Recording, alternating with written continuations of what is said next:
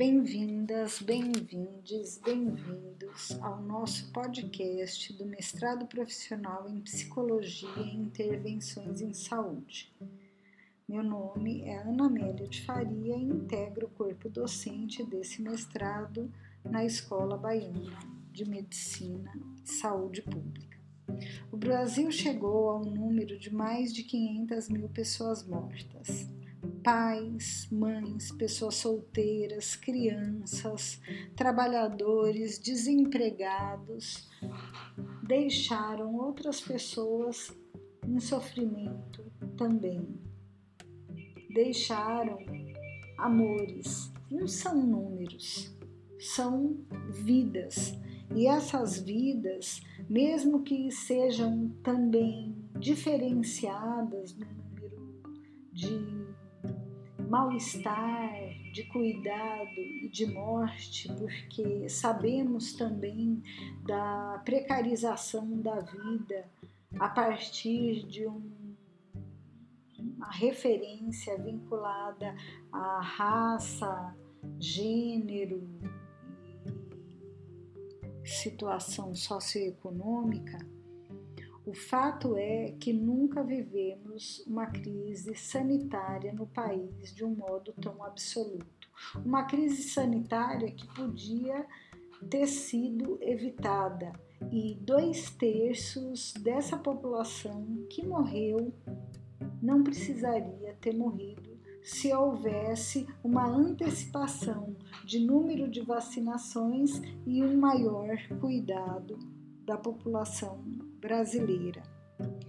Nesse momento de grande dor, consternação, reconhecemos, é importante reconhecer também várias outras vozes que se somam a uma tentativa de colaborar com a vida, de colaborar com a vida, escutando sofrimentos, como é o caso da psicologia e suas muitas linhas de atuação, como é o caso da arte, inúmeros artistas trabalhando, elaborando essa essa situação pandêmica através de poesia, música, encontros virtuais, disponibilização de obras artísticas e por aí vai jornalistas que trabalham muito sério, de forma robusta, para falar da história do Brasil, para falar que o Brasil não chega a essa situação sem atrelar uma série de cargas e de amarras e de situações mais despistadas que agora emergem de uma maneira exibicionista nessa, nessa crise, porque nessa crise tem uma territorialização também de uma política e de uma dicotomia de posições. Tudo isso afunda mais ainda essa essa percepção que nós temos numa espécie de caos. Então, existe uma divisão muito grande, existe por parte de poderes que poderiam estar centralizando e agenciando maneiras de minorar o sofrimento da população, uma uma espécie de, de desprezo, né? As pessoas exibem é, pessoas relevantes de quadros políticos, desprezo, a falta de compaixão, a indiferença, tudo isso cria também, que vem se falando muito, esse estado de banalização. Hannah Arendt falava né, da, da banalização do mal, e a gente vê que quando expoentes de um, um status político demonstram essa incapacidade de serem afetados, isso se desdobra também para um pior no trato e na troca entre as pessoas. Mais uma vez, se eu falei dos artistas, existem cientistas que trazem e que popularizam uma espécie de informação precisa, mas que tenha um alcance mais abrangente. Então eu penso no Atila Yamarino e na Paloma, é, que agora está grávida, Paloma Sato. Penso em Bob Fernandes, um grande jornalista que demonstra de forma tão importante a história como uma espécie de agenciador que habilita um tipo de compreensão e de ação que a gente vê hoje se estabelecer. E penso também em Antônio Nobre, um grande cientista que fala da importância dos rios do ar, da floresta amazônica para o planeta para um cuidado.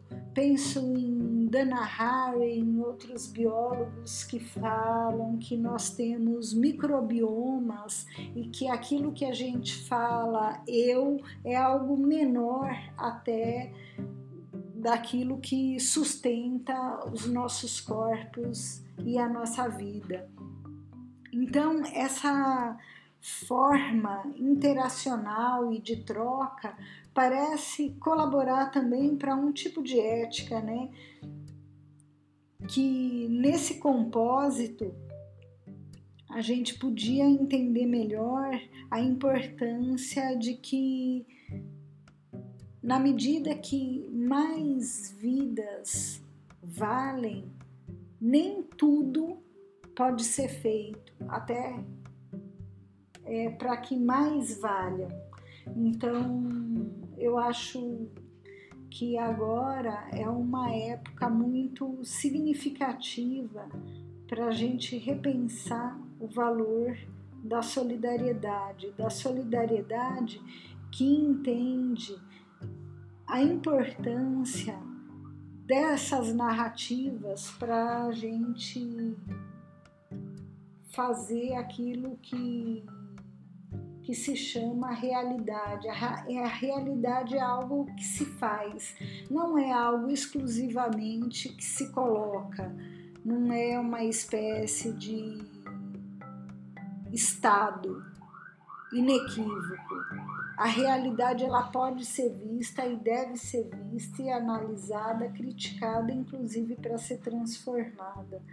E quando eu falo de cientistas, artistas, é também para reconhecer a importância desses ordenadores sociais que estão na nossa cultura e que fazem parte dos nossos valores para que aproximados a essas é, a esse, esses registros nós possamos nos, nos fortalecer nos fortalecer num momento de tristeza, num momento de dor, de um nível de desamparo, quando a gente entende que muitas vidas poderiam ter sido poupadas se houvesse uma outra maneira de se conduzir nessa, nessa situação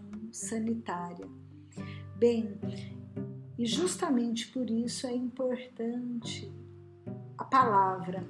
A palavra ela faz uma espécie de ponte aonde a gente encontra abismos.